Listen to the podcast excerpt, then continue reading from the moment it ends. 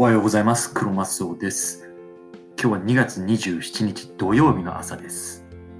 えー2月最後の週末ですね。ということで皆さんいかがお過ごしでしょうか？今日のテーマは金持ちは固定費に敏感。世界共通です。このテーマでお話ししていきます。本題の前に、この番組では主にアメリカでの資産運用や自由な人生について考えるっていうのをテーマに毎日配信しています。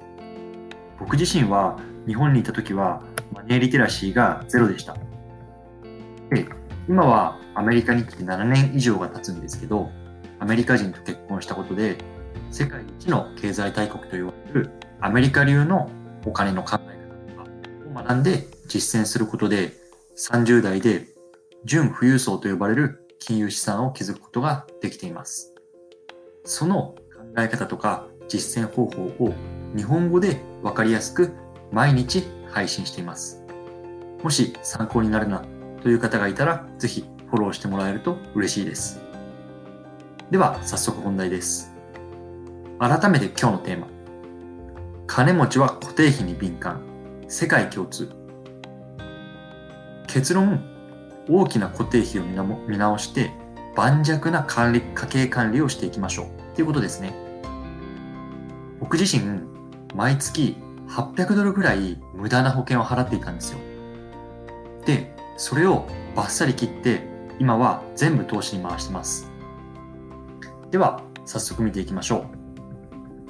まず最初はなぜ固定費の見直しが必要なのかというところから解説していきます。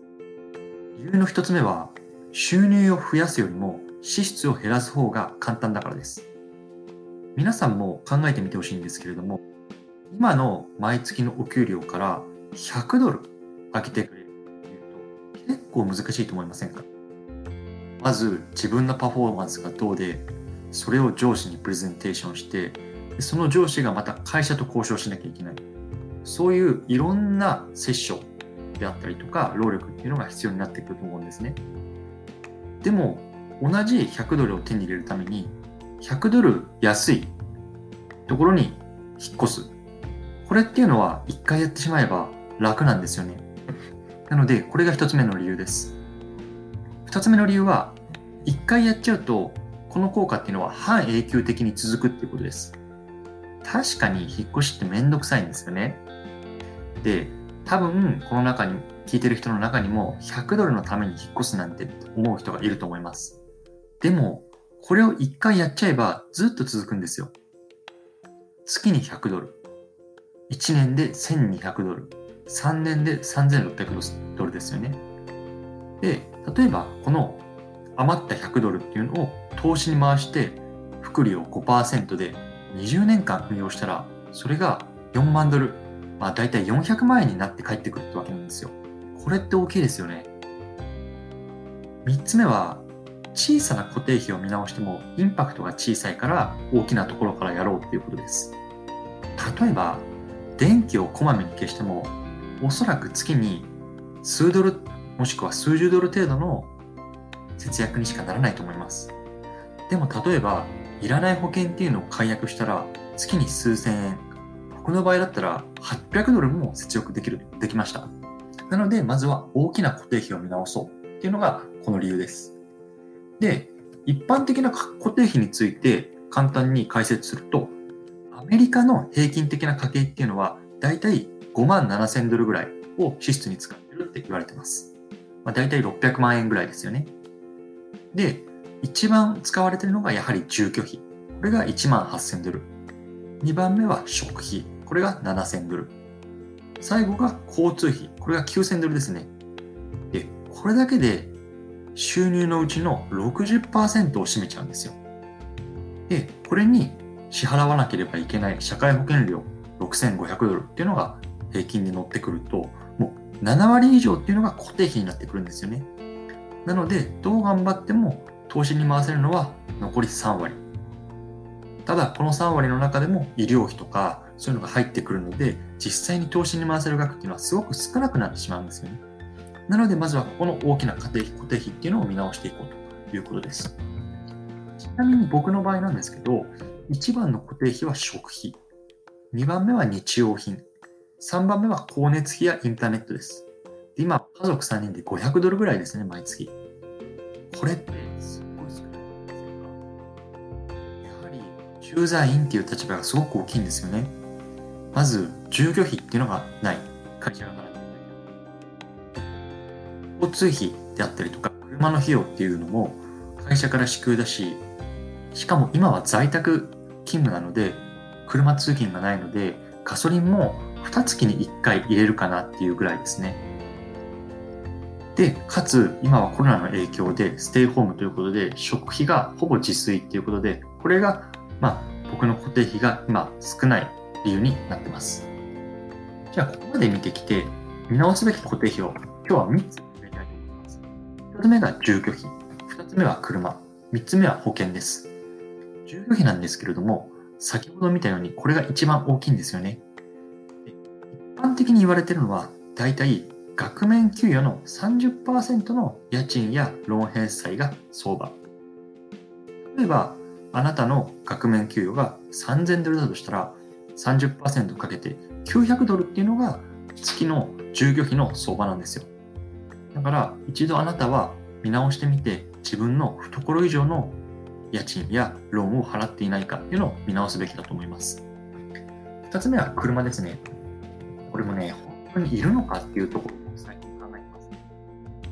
ジップカーのようなカーシェアリングでも良くないかっていうこと。確かに地方とか、特にアメリカの場合は、車は必須ですよね。でも、スラとかレクサスとか、そういうのが本当にいるの？っていう。車はやっぱり動いて移動できて何か買い物できればいいのかな？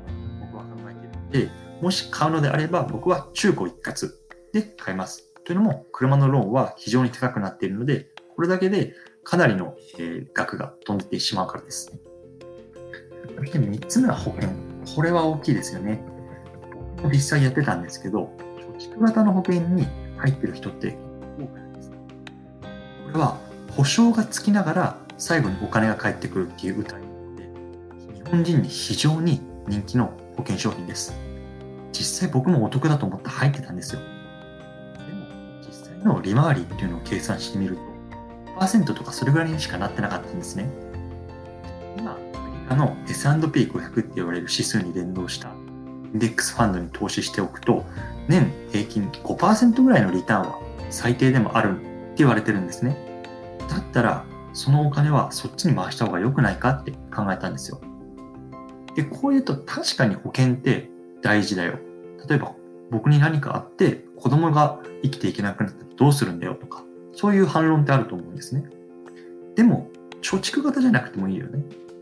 例えば、掛け捨てのもので月30ドルとかで、そういう保険機能をカバーして、残りを投資の方に出ていくと。つまり、投資と保険は分けて考えようってことなんですよ。これらを減らすだけで家計が圧倒的に楽になるし、余ったお金を投資に回すことで自由への道がさらに早まります。僕も実際毎月800ドルぐらいが投資に回せるようになったので、すごく楽になりました。ということで、今日はこの辺にして、最後テーマをまとめると、大きな固定費を見直していこう。これを見直すだけで半永久的に使えるお金が増えていきます。大きな固定費は住居費、車、保険の3つです。で最後は余ったお金を投資に回すことで自由の道へが早まるということになります。これは僕がアメリカで出会ったいろんなお金持ちのほとんどみんながやってることです。なので皆さんもチャレンジしてはいかがでしょうか。ということで最後、このラジオではこういうふうにお金とか自由な生き方についてアメリカから発信しています。また、ブログでは、ブログやツイッターでも同様に発信しているので、概要欄のリンクからご覧ください。もし今日の話が参考になったら、ぜひフォローをお願いします。では、今日はこの辺で失礼します。